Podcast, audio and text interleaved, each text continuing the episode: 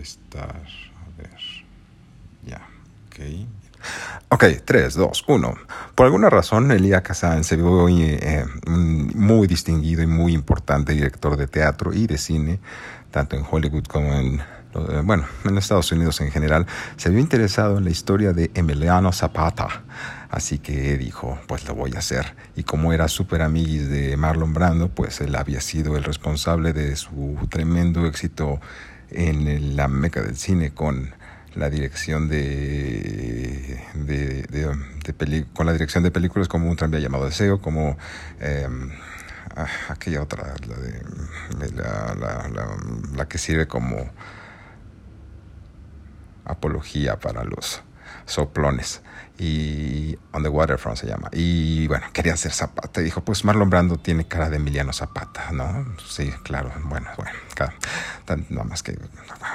Bueno, cada quien. El punto es que en 1952 quería que estuviera lista la película y quería filmarla en México. Desafortunadamente tuvo un serio problema con un líder llamado Gabriel Figueroa, ese mismo que se encarga de hacer las nubecitas y todo eso.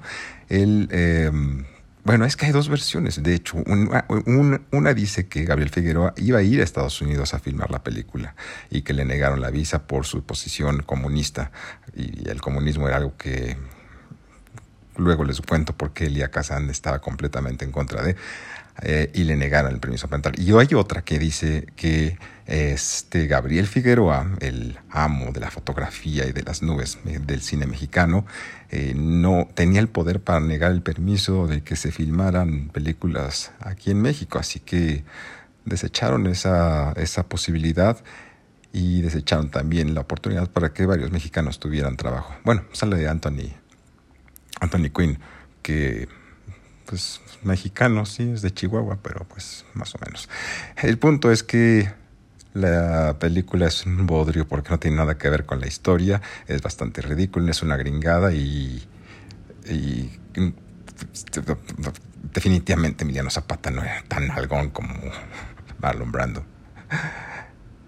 Véanla cuando puedan. Salud.